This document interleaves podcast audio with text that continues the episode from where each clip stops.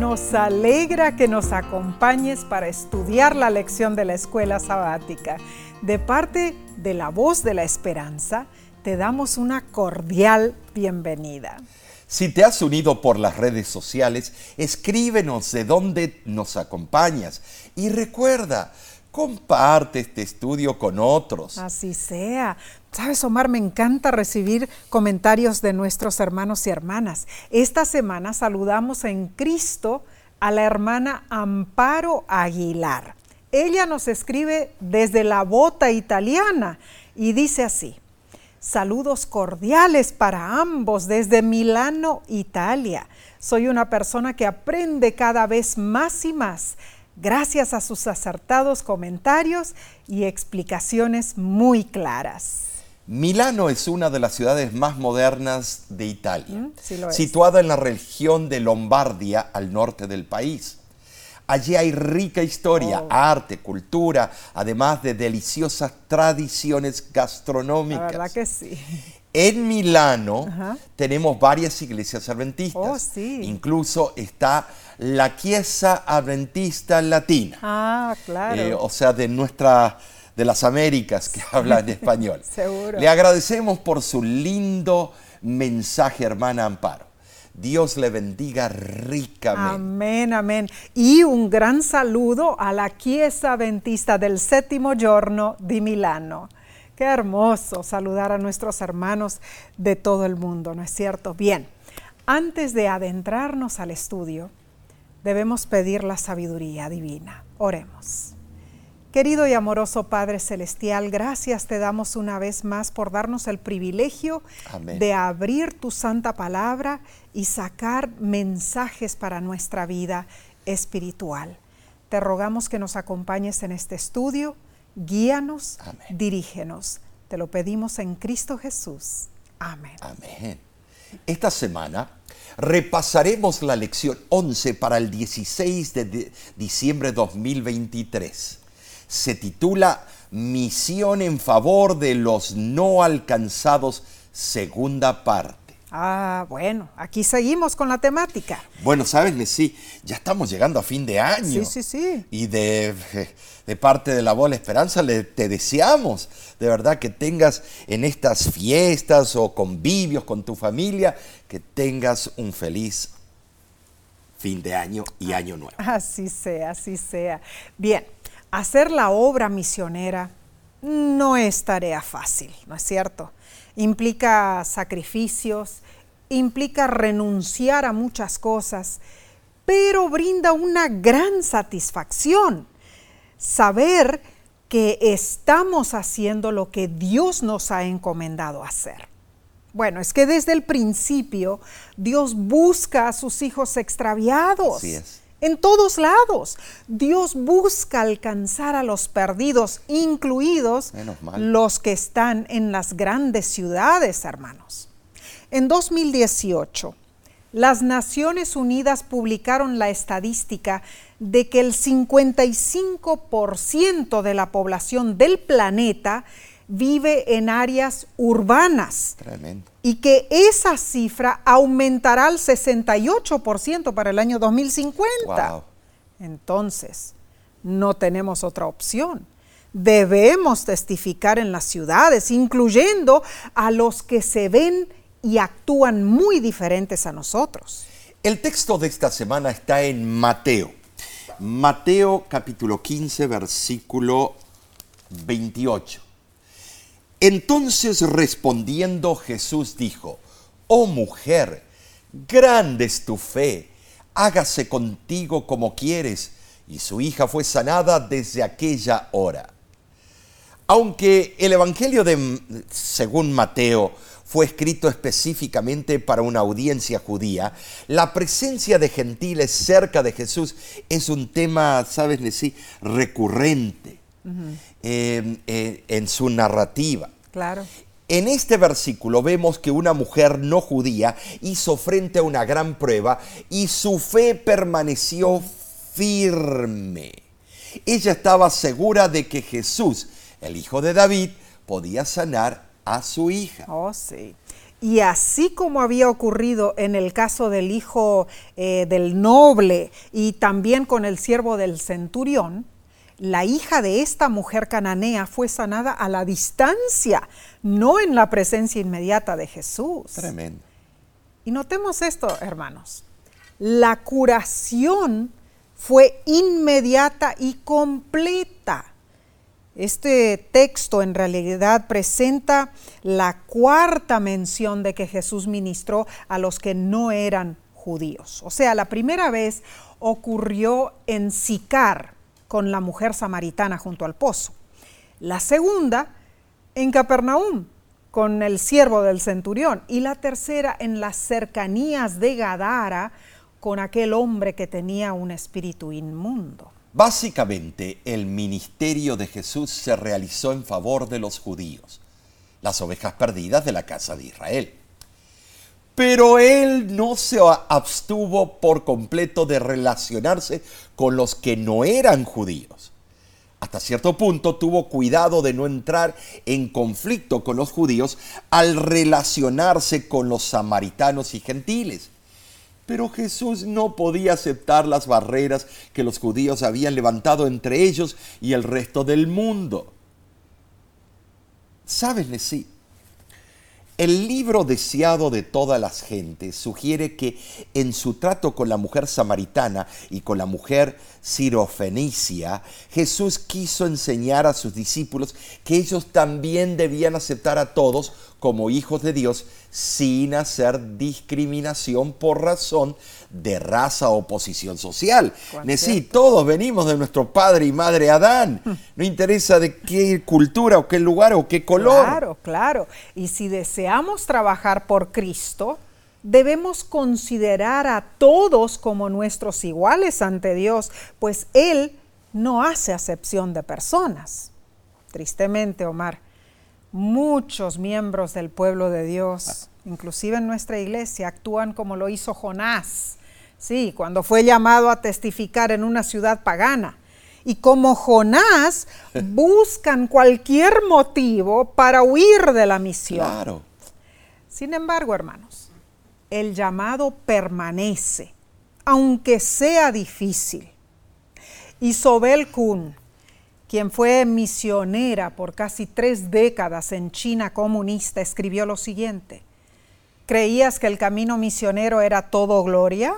Entonces no has leído del mayor misionero de Dios en la tierra, quien se sentó y lloró sobre Jerusalén clamando, yo quiero, pero vosotros no.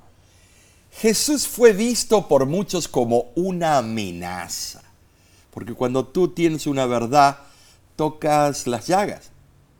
Pero de su vida y sus enseñanzas obtenemos buenos ejemplos para hacer la obra misionera. Saben, sí, Jesús era visto como alguien que marcaba la diferencia, que era radical. De hecho, lo condenaron a muerte porque decidieron que no era seguro tenerlo cerca. Wow. Era una amenaza para su poderío y para el dinero que le gustaba agarrar. Sin embargo, su carácter revolucionario, por increíble que parezca, nos ofrece el plácido sentimiento de una fe tranquilizadora y reconfortante. Ah, que es cierto, Mar. Mientras estudiamos, hermanos, pensemos en esto. ¿Vemos a Jesús como nuestro ejemplo en la misión a los no alcanzados? O cuestionamos por qué Jesús actuó así, por qué fue deliberadamente controversial. Aunque discutamos, hermanos, el mandato divino es claro, debemos testificar a otros. Entonces, ¿cómo deberíamos intentar emular a Jesús? Esta semana estudiaremos la historia bíblica de la misión de Cristo en Tiro y Sidón extraeremos valiosísimas lecciones para aplicar a nuestras vidas hoy. Bien, analicemos la lección del domingo 10 de diciembre titulada Misión a regiones más alejadas. Mateo capítulos 14 y 15 cuenta que Jesús tomó a sus discípulos de Genezaret en Galilea y partió a Tiro y Sidón. ¿Por qué los llevó a lugares paganos? Seguramente Jesús los guió a las fronteras de esas regiones extranjeras para que aprendieran allí lo que no pudieron aprender en Galilea. ¿Saben? Sí, Jesús deseaba prepararlos para su llamado, para alcanzar a todos los grupos étnicos del mundo, incluyendo las grandes ciudades. Muy cierto. En el Antiguo Testamento hay textos que nos explican el trasfondo de los poblados de Tiro y Sidón. Por ejemplo, jueces 3 del 1 al 6 dice que estos pueblos antiguos fueron utilizados por Dios para probar la fe de los israelitas. Tristemente el pueblo de Dios no pasó esa prueba. Jueces 3.6 dice, y tomaron a sus hijas por esposas y dieron sus hijas a sus hijos y servían a sus dioses. Desde el principio estos pueblos fueron una piedra de tropiezo para Israel. Primera de Reyes capítulo 5, versículo 1 al 11, cuenta de la relación entre los sidonios y los hebreos. Sus vínculos económicos eran mutuamente beneficiosos, pero los hebreos eran influenciados negativamente por el paganismo de sus socios comerciales. ¿Saben? Sí, tenemos un ejemplo. El ejemplo del rey Salomón, que se casó con una princesa sidonia quien lo desvió. Trajo sus dioses ajenos y los puso ahí en la casa. Claro. Y Primera de Reyes 11:5 dice, porque Salomón iba en pos de Astoret, diosa de los sidonios. Wow. Bueno, no obstante la historia de paganismo, idolatría e influencia negativa en la nación elegida, Jesús aún así llevó a sus discípulos a esos lugares. Así es quería presentarles una misión urbana transcultural para que confrontaran sus prejuicios e intolerancias. Jesús modeló para sus seguidores una misión integral, sí, para todas las culturas y nacionalidades. Muy bien dicho, sí. Ahora, en nuestros días, el misionero urbano adventista enfrenta muchos desafíos. Seguro que sí. En la tesis que escribí para la universidad. Me basé en la gran necesidad de predicar en la ciudad de Nueva York. Así fue. Allí percibí los tremendos retos de hacer la obra del Señor en centros urbanos. Cuán cierto. Entre los desafíos se incluyen las preocupaciones de salud, las inquietudes ambientales, el alto costo de vida, el racismo, la intolerancia, el nacionalismo y las limitaciones a la libertad y expresión religiosa. Wow, muy cierto todo eso. Sin embargo, pese a todos estos obstáculos, tenemos que trabajar en las ciudades. En el ejemplo de Jesús, el salir hacia el norte inició un nuevo periodo en su ministerio. O sea, concluyó así la obra que había realizado en Galilea, ¿no es cierto? La cual le tomó alrededor de un año más o menos, desde aproximadamente la Pascua del, año 29 después de Cristo hasta la Pascua del año 30 después de Cristo. Ay, Omar, ya no quedaba más que un año hasta su crucifixión. Es impresionante, sí. Lo que movió a Jesús a retirarse a la región de Fenicia fue, en primera instancia la contienda con los fariseos. Oh, sí. Lo que había ocurrido en Galilea había alarmado grandemente a los dirigentes judíos. Después de la Pascua, una delegación venida de Jerusalén encaró a Jesús acusándolo de que estaba debilitando los requisitos religiosos. Pero Jesús lo silenció revelando la hipocresía de sus corazones. Y los dirigentes se alejaron enojados y disgustados. Con su actitud y sus amenazas, los dirigentes habían dejado en claro que la vida de Jesús corría peligro. Entonces se alejó de Galilea por un tiempo. Pero Cristo tenía otros propósitos al emprender el viaje a Fenicia. Procuró hallar la oportunidad de instruir a sus discípulos para que supieran predicar a las ovejas que no eran del redil de Israel. Eso era parte de la misión de Jesús y es nuestra misión hoy en día, hermanos. Claramente, los paganos también necesitan recibir el Evangelio. Jesús comenzó a presentar lecciones para que sus discípulos percibieran las necesidades de los paganos y comprendieran que ellos también eran candidatos para el reino de los cielos. Ahora, Omar, solo se registra un milagro durante su visita a Fenicia. ¿Y qué milagro? Bueno, ese viaje no fue como sus otros viajes por Galilea, porque Jesús se quiso ocultar, él no quiso que se supiera de su presencia allí, eso lo dice Marcos 7:24. Y con el fin de descansar, porque todos necesitamos descansar del estrés, eh, de la rutina diaria. Eh, Jesús y sus discípulos se dirigieron a la región de Tiro y Sidón. Mm. Desde Capernaum hay unos 33 kilómetros hasta Tiro y de Tiro a Sidón hay otros 37 kilómetros, mm. lo que es el Líbano, yo creo. Claro, claro. Eh, ambas ciudades habían sido importantes centros comerciales desde la antigüedad. Cierto. En tiempos de Jesús, la región formaba parte de la provincia romana de Siria. Así era. La intención de Dios, hermanos, es que cada grupo étnico experimente la salvación y nosotros somos llamados a asumir la misión. Así como los discípulos recibieron el mandato de ser una luz para los gentiles, nosotros debemos ser embajadores de Dios ante las personas que aún no han aceptado a Jesús como su Salvador. Tenemos una gran obra que realizar en favor de los no alcanzados. La buena noticia es que no necesariamente tenemos que ir hasta los confines de la tierra para encontrarlo. En cada contexto de nuestra vida hay quienes aún no han respondido al Evangelio en sí. Pueden ser nuestros vecinos, colegas, compañeros, clientes, pacientes, inmigrantes, refugiados, estudiantes internacionales, diplomáticos o empresarios internacionales. Oh, bueno, y cualquiera que sea el trasfondo social, eh, cultural o religioso, de esas personas no alcanzadas, debemos reconocer que no podemos ministrar eficazmente a ningún grupo de personas sin liberarnos primero de nuestros prejuicios y discriminaciones.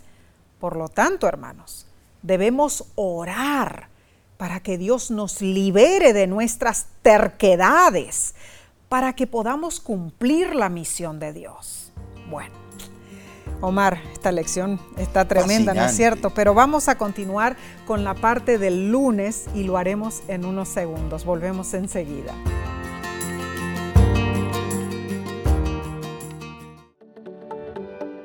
En nuestra aplicación puedes encontrar más contenido como este que te ayudará en tu vida espiritual. Lo puedes descargar visitando nuestra página web lavoz.org.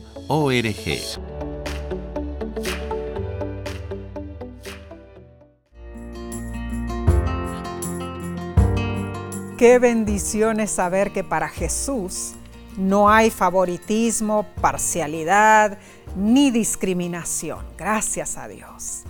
Cristo respalda los principios eternos para todos y desea que nosotros hagamos lo mismo.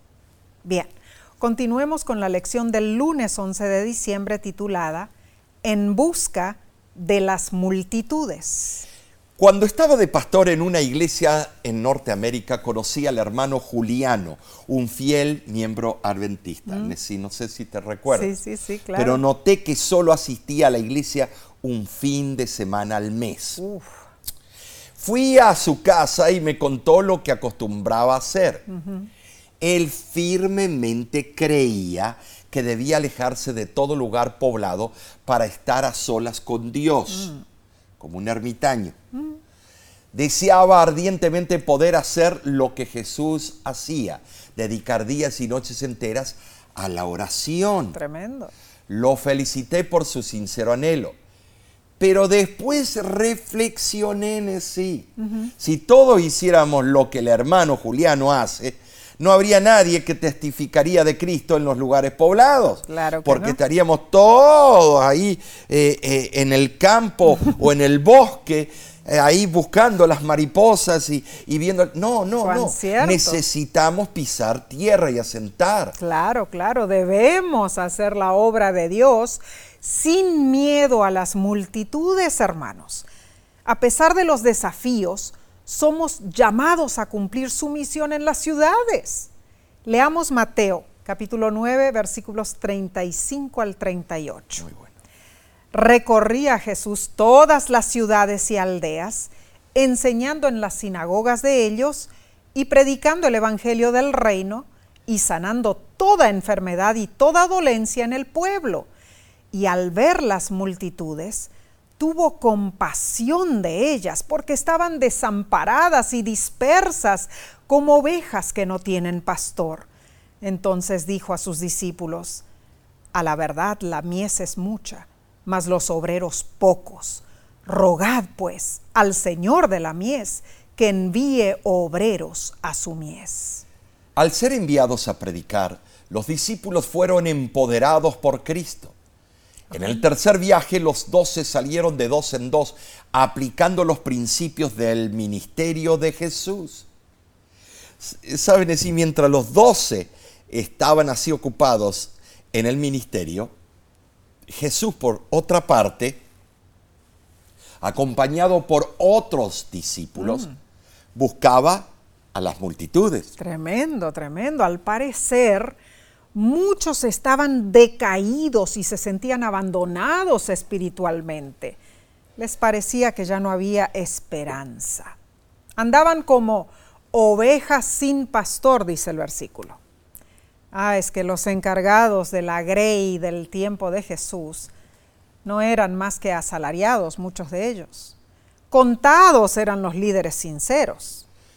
Cuando son pocos los obreros para cegar una abundante cosecha, es inevitable que se pierda el buen grano. Así es. ¿Sabes? Hasta ese momento solo un grupo de cosechadores evangélicos había estado en el campo juntando el grano para el reino de los cielos. Resultaba evidente que si no se hacían planes más amplios, la mayor parte del grano, aún en la pequeña región de Galilea, nunca podría ser cosechado. Y Jesús tuvo compasión de las multitudes. Sí, las que se encuentran en las ciudades, hermanos. Lucas 19, 41 describe cómo Jesús lloró sobre Jerusalén. Quizá no comprendamos la profundidad del amor de Dios para sus hijos. Por, bueno, por todos sus hijos, inclusive por las masas sin rostro que viven en las ciudades. Pero Jesús nos insta a orar para que nuestros corazones sean motivados por Él. Los doce discípulos debían orar para que el Señor de la mies tuviera la oportunidad de convencerlos de su responsabilidad de hacer frente a la necesidad de más obreros. Saben decir, la oración condiciona nuestro corazón y nuestra mente para que podamos cooperar con Dios. Amén, amén. Sin duda, Cristo dirigió a sus discípulos en oración para destacar esta urgente necesidad. Claro. Sí, debían orar y después salir con fe para cooperar con Dios a fin de responder a sus propias oraciones. Wow, tremendo. O sea, no solamente quedarse ahí orando, Claro, sino no. que debían salir para responder a sus propias oraciones. Y la gente venía de todos lados, hermanos, para acudir a Jesús. Las multitudes que le seguían procedían de Galilea, eh, de las diez ciudades de la Decápolis, Es- de Jerusalén, Sí. de Judea y de Samaria. ¿Qué región faltaba, Omar? Oh, la región de Tiro y Sidón. a lo largo del mar Mediterráneo. Ahora entendemos por qué Jesús fue a esa zona. El libro deseado de todas las gentes, página 365, explica que cuando Jesús estaba llegando a las fronteras de Fenicia, él pudo ver las antiguas ciudades de Tiro y Sidón con sus templos paganos, sus magníficos palacios y mercados comerciales y los puertos llenos de barcos. Jesús vio la necesidad de las almas en esas ciudades. Así fue. Sabes, sí, la revista The Advent Review de enero de 1893 añade, el Señor Jesús, el Salvador poderoso, ha muerto por estas almas. Puede despertarlas de su indiferencia, puede despertar sus simpatías, puede ablandar sus corazones, puede revelar a sus almas la belleza y el poder de la verdad. El Maestro, sin embargo, nos pide que seamos agentes a través de los cuales pueda impartir luz a los que están en la oscuridad. Dios tiene joyas en todas las iglesias y no nos corresponde a nosotros hacer una denuncia radical del mundo religioso profeso, sino presentar con humildad y amor a todos la verdad tal como es en Jesús. Debemos exaltar a Jesús, el Redentor del mundo. Debemos proclamar la palabra de vida. Ah, cuán importante es, hermanos, que entendamos esto, que el incesante alcance misionero de Dios hacia sus criaturas no hace que nuestra participación en la misión sea irrelevante, no, de ninguna manera. Hacer discípulos para Cristo es nuestra razón fundamental de existencia como iglesia y como creyentes individuales también.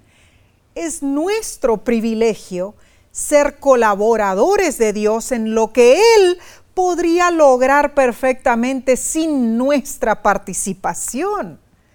Además, saber que Dios va delante de nosotros, sí, preparando el terreno para la siembra del Evangelio, es otro incentivo para aceptar el llamado que Él nos extiende de ser parte de su equipo. Hermano, hermana, ¿responderás con un sí ¿Cumplirás con la misión de Dios? Oramos, hermanos, para que así sea. Bien, pasemos a la lección del martes 12 de diciembre titulada En Tiro y Sidón. Mateo capítulo 15, versículos del 22 al 28 y Marcos capítulo 7, versículos 24 al 30 relatan una fascinante historia. Sí. Léela en tu tiempo de estudio personal como tarea.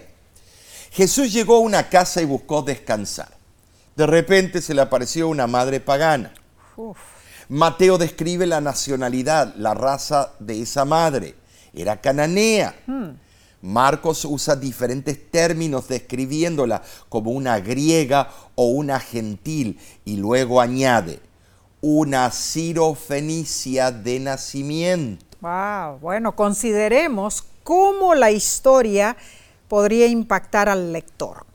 O sea, en la, en la versión de Mateo vemos a una madre pagana y despreciada.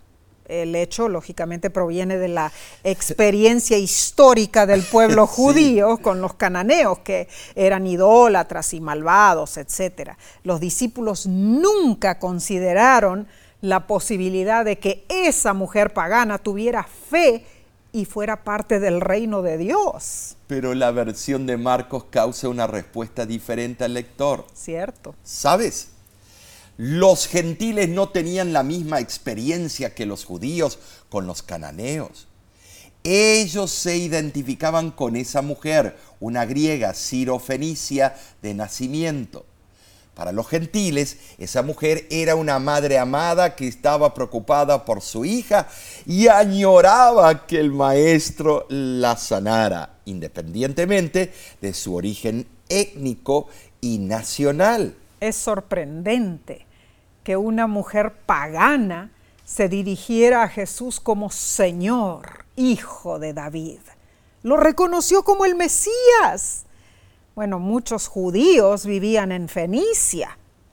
Sin duda la noticia de las maravillas realizadas por Jesús circulaba entre ellos y posiblemente por medio de ellos esa mujer había oído acerca de Jesús. Pero los discípulos se sintieron molestos por los desesperados ruegos de esa mujer, a quien no consideraban como más digna que un perro. No solo era una desconocida, sino que era mujer y aún más era cananea. ¿Saben? Sí, hasta ese momento no había cabida para una mujer extranjera en la idea que se hacían los discípulos de lo que significaba la misión. La misión era nada más para su gente. Mm, claro, es que los judíos creían que las bendiciones de la salvación se malgastarían si se las concedía a los gentiles. ¿Qué cosa? Porque según su opinión, esos carecían la capacidad de apreciar esas bendiciones o de beneficiarse de ellas. Es increíble. Pero la mujer se postró a los pies de Jesús, adoptando la posición acostumbrada del que presenta un pedido especial ante un superior. ¿Y qué hizo Jesús? Leo del deseado de toda la gente, es página 366. Cristo no respondió inmediatamente a la petición de la mujer. Recibió a esta representante de una raza despreciada como la habrían recibido los judíos. Con ello quería que sus discípulos notasen la manera fría y despiadada con que los judíos tratarían un caso tal evidenciándola en su recepción de la mujer y la manera compasiva con que quería que ellos tratasen una angustia tal, según la manifestó en la subsiguiente concesión de lo pedido por ella. Tal vez, tal vez tú pienses que Jesús fue rudo al utilizar a esa mujer para enseñar a sus discípulos. Y la mujer bien podría haberse desanimado por la actitud de desprecio que Cristo pareció asumir para con ella. Pero Jesús estaba confiado de que la fe de esa mujer no faltaría. Y ella no lo defraudó, hermanos. Detrás de la indiferencia que él parecía manifestar, esa mujer detectó la tierna compasión que, fluía del amante corazón de Jesús y entonces ocurrió el maravilloso milagro.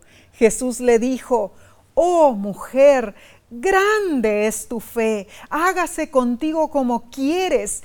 Y su hija fue sanada desde aquella hora. Mateo 15, 28. Sin lugar a dudas, Nesí. Jesús nos enseña que todos somos iguales a los ojos de Dios. Amén. Ahora, no hay divisiones de riqueza, estatus o grandeza.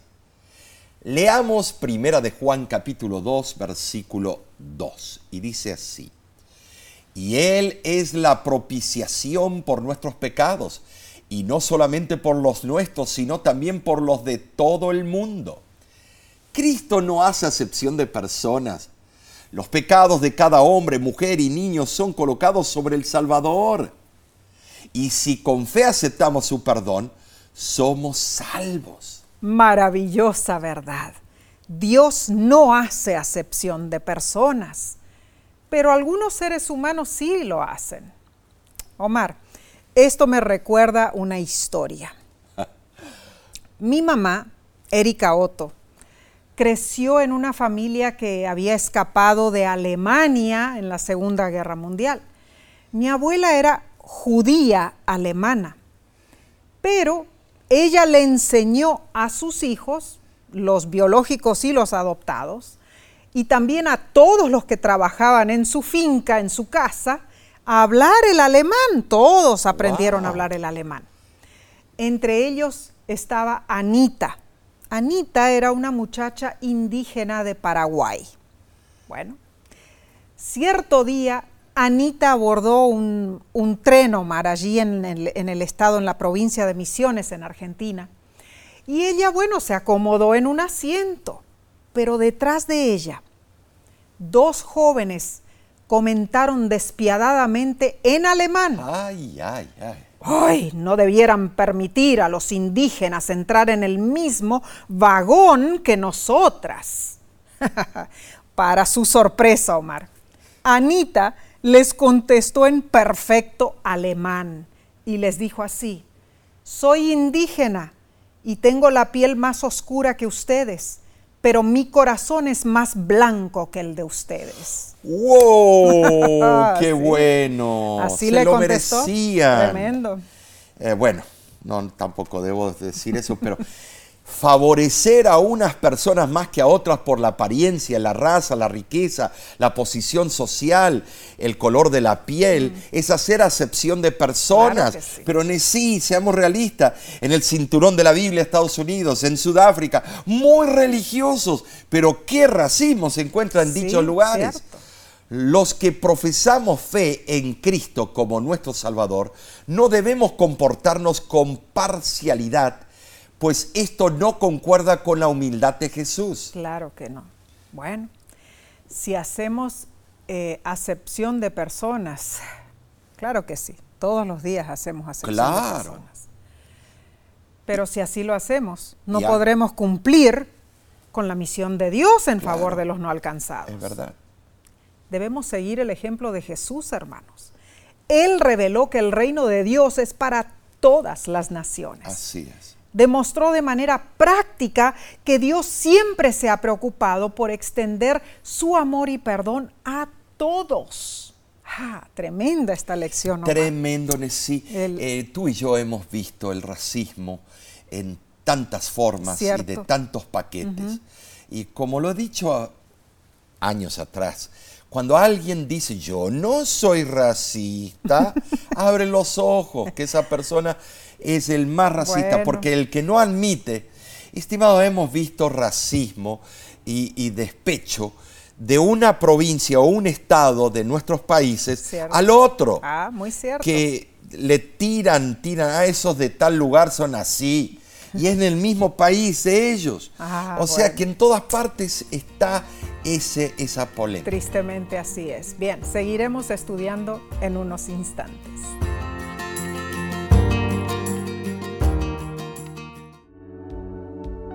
Con seguridad estás disfrutando este estudio de la escuela sabática. Te invitamos a buscarlo en formato de video por nuestro canal de YouTube. Lo puedes encontrar en youtube.com diagonal La Voz de la Esperanza.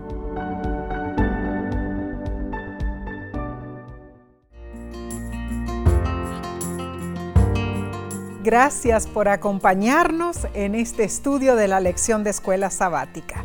Sigamos adelante, aprendamos más para ponerlo en práctica.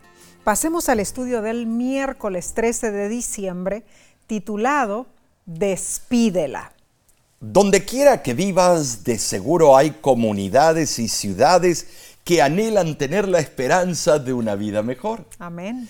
En el tiempo de Jesús, lo que impidió que el pueblo de Dios llevara la esperanza del Mesías a ciudades extranjeras fue el nacionalismo, el orgullo y los prejuicios. Hoy, en las ciudades hay muchos grupos con quienes Jesús desea que su pueblo comparta la esperanza de la segunda venida de Cristo. Y así como a Jesús no le importa cuál sea la nacionalidad o la raza del no alcanzado, a nosotros tampoco debería importarnos. Hechos capítulo 10 cuenta una historia interesante.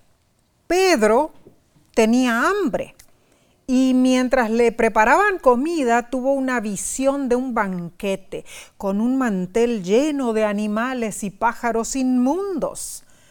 Se le dio tres veces la oportunidad de que comiera y Pedro se negó.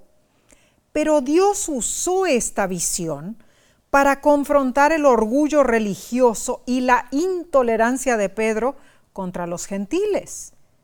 Finalmente Pedro entendió. Hechos 10, versículos 34 y 35 dice lo siguiente.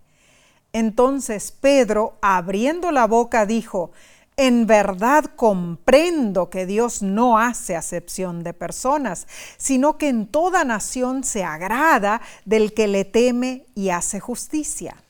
Los autores clásicos conocían el exclusivismo judío.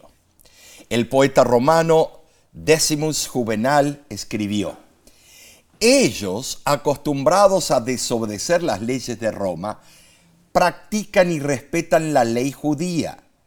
Lo que Moisés les entregó en su tomo secreto prohíbe que señalen el camino a cualquiera que no adore sus ritos. Y el historiador romano Publius Tácito escribió algo similar diciendo, los judíos son extremadamente leales el uno con el otro y siempre están listos para mostrar compasión, pero para con todo otro pueblo no sienten sino odio y enemistad. Se sientan aparte en las comidas y duermen aparte. Claramente, Pedro concordaba con el punto de vista del fariseísmo tradicional se hacía amplio alarde de tal sentimiento y se lo manifestaba en rigurosas formas cada vez que se relacionaban judíos y paganos. Un judío estricto vacilaría en vivir en casa de un gentil. En la Mishnah se lee lo siguiente, las moradas de los paganos son inmundas. Y en un antiguo comentario judío sobre Levítico aparece un notable ejemplo de contaminación ceremonial causado por contacto con un gentil y dice, Simeón, hijo de Kimhith, salió a hablar con un rey árabe y una gota de saliva de la boca de éste cayó sobre las vestiduras de Simeón y lo contaminó. Entonces su hermano Judas ministró como sumo sacerdote en su lugar. Al extremo se llevaba este asunto. Por eso Dios fue claro y usó un método no convencional para enseñarle a Pedro que no había, eh, eh, que él no debía hacer acepción de personas. Ahora, Omar, al entender esto en realidad debemos reflexionar y debemos aprender más lecciones sobre lo que sucedió en Tiro y Sidón. En la interacción de Jesús con esa madre cananea, ¿qué lecciones aprendieron los discípulos? ¿Y cómo podemos nosotros aplicar esas lecciones en nuestra vida para aceptar el llamado de Cristo a cumplir su misión en las ciudades? Todo tenemos, todos, todos, tenemos prejuicios que nos impiden ver las necesidades de los centros urbanos. Cierto. Sí lo tenemos. Y Dios constantemente nos da oportunidades en las ciudades para eh, expandir nuestro entendimiento, para que enfrentemos nuestros sentimientos de intolerancia, nacionalismo y orgullo, eh, también es orgullo espiritual. Seguro que sí. Jesús enseñó con paciencia a sus discípulos, porque ellos aún no entendían completamente que el gran plan de salvación de Dios era para toda la familia humana, no solo para una nación o un grupo étnico. Hermano, hermana, solo el Espíritu Santo puede ayudarnos a superar nuestros prejuicios y parcialidades para que podamos cumplir nuestra misión en las ciudades y en todo el mundo. Alabamos a Dios porque toda la humanidad tiene la oportunidad de ser redimida por la encarnación y el sacrificio y la ascensión de Cristo hasta el pagano, el criminal y el más humilde puede ser salvo por la gracia de Jesucristo. Amén. Dios siempre está dispuesto a recibir a todos por medio de Jesús. El pecado es lo que puede separar al hombre de Dios. Pero la impureza debe considerarse como una tacha moral, no física ni racial. Oh. Como seguidores de Jesús, debemos aprender a ver en cada pecador la posibilidad de que llegue a ser una persona justificada, santificada y redimida. siendo que cada persona puede llegar a experimentar esa magnífica transformación, debe ser respetada como alguien en quien la imagen de Dios no se ha borrado totalmente. Alguien que puede ser restaurado. Seguro que sí, amén y amén. Entonces la lección te pregunta, hermano, hermana. ¿Es difícil para ti eliminar los prejuicios que te han enseñado desde la infancia? Sí lo son.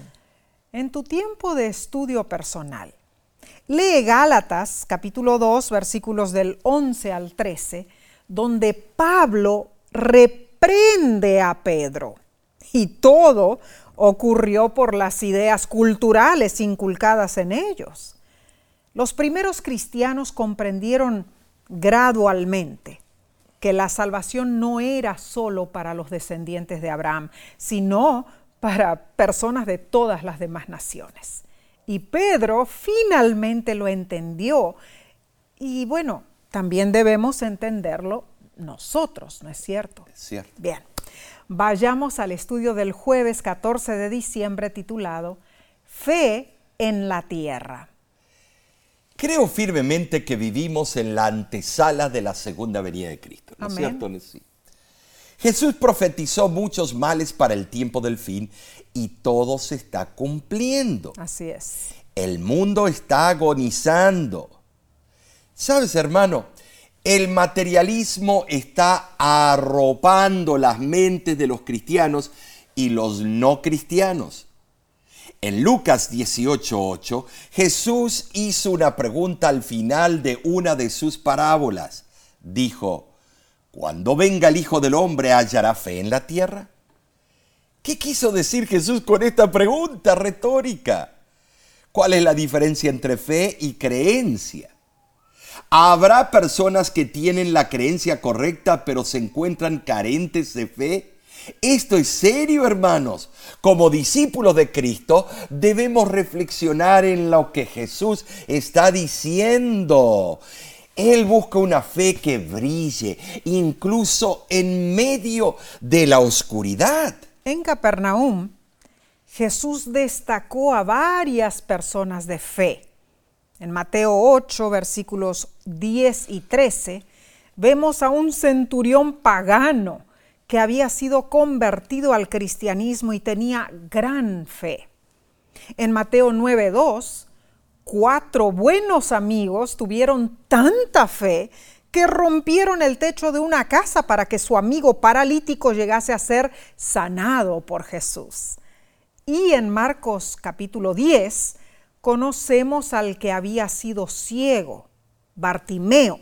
Oh, su fe brilló en Jericó. De verdad que con esos hermosos ejemplos esperaríamos que hoy día entre el pueblo de Dios hubiera gran fe.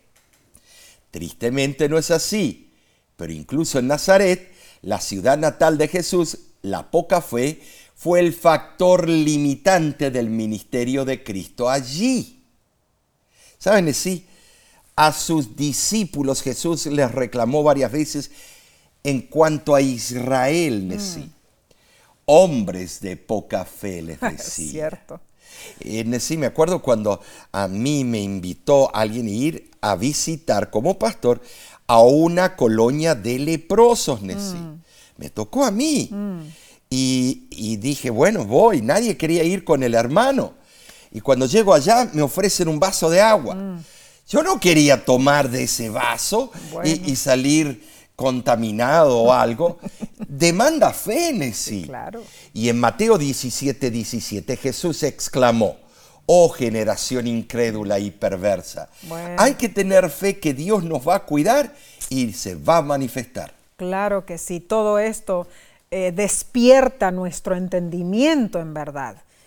Una lección que podemos aplicar hoy es que por increíble que parezca, hermanos, la fe puede encontrarse en lugares completamente inesperados. Sí, en las ciudades, entre extranjeros, entre las colonias de los leprosos, entre paganos y entre personas de diferentes religiones. Ah, esto, hermanos, nos dice que con humildad debemos ir a todas las ciudades como lo hizo Jesús, buscando a aquellos que cuando les presentemos la verdad responderán con una fe salvadora en Jesús. Y de hecho, esas personas están allí. Claro que sí. Debemos ir en busca de ellas. Hermano, hermana, ¿cuáles son algunas de las necesidades en el área donde tú vives que podrían brindarte a ti y a tu iglesia la oportunidad de alcanzar las almas no alcanzadas? ¿Aprovecharás esas oportunidades? Definitivamente debes ponerte en acción, mi hermano. En el libro Eventos de los Últimos Días, página 169, hay una cita interesante con respecto a las personas de otras religiones y dice, Dios tiene joyas en todas las iglesias. No se les han presentado a estas personas las verdades especiales que son la piedra de toque para estos últimos días en circunstancias que despierten convicción en su corazón y en su mente. Oh, esto es abrumante. Estas personas necesitan ser tocadas. Pero, ¿cómo podemos ser amables al mostrarles las verdades bíblicas y al mismo tiempo no denigrarlas personalmente? Necesitamos de la sabiduría divina. Y esto es cierto. La sierva del Señor lo explica en Joyas de los Testimonios, volumen 3, página 304 se hace comparativamente poco trabajo misionero. ¿Y cuál es el resultado? Las verdades que el Señor nos dio no son enseñadas. Los que nada hacen para ayudar a otros a ver la importancia de la verdad presente tienen que sentirse descontentos de sí mismos. Si se dedicasen activamente a conocer y practicar la voluntad de Dios, nada podría impedirles obedecer la orden del Maestro. Y por todo el mundo, predicate el Evangelio a toda criatura. El amor de Dios revelándose el, eh, en el esfuerzo misionero llevará a mucha gente a tener conciencia de la culpabilidad de su conducta. Este mismo amor, manifestándose en un ministerio desinteresado, inducirá a muchas almas a creer en la palabra de Dios tal cual está escrita. Oh, que Dios nos ayude a cumplir su misión. En verdad, debemos poner en práctica el ejemplo de Cristo Jesús. Bien, Omar, como todas las semanas solemos hacer, la lección nos presenta nuevos desafíos. Primer desafío, abre tu corazón, ora por una mayor porción de fe para que puedas compartir tu amor con los que están cerca y lejos de ti. En el segundo desafío, recuerda cómo llegaste a conocer a Jesús enumera tres bendiciones espirituales que hayas experimentado al tener a Jesús en tu vida personal. Wow, Omar, el tiempo voló, ¿no es cierto? Claro que sí. Pero hemos cubierto muchísimo material, ha sido una lección preciosa. Sinteticemos lo que estudiamos. Número uno, como discípulos de Cristo tenemos una gran obra que realizar en favor de los no alcanzados. Número dos, debemos orar y después salir con fe para cooperar con Dios y testificar a las multitudes. Número tres, no debemos hacer acepción de personas. Número cuatro, debemos aprender a ver en cada pecador la posibilidad que llegue a ser justificado, santificado y redimido, su potencial. Número cinco, la fe se puede encontrar en lugares inesperados, en las ciudades, entre extranjeros, paganos y personas de diferentes religiones.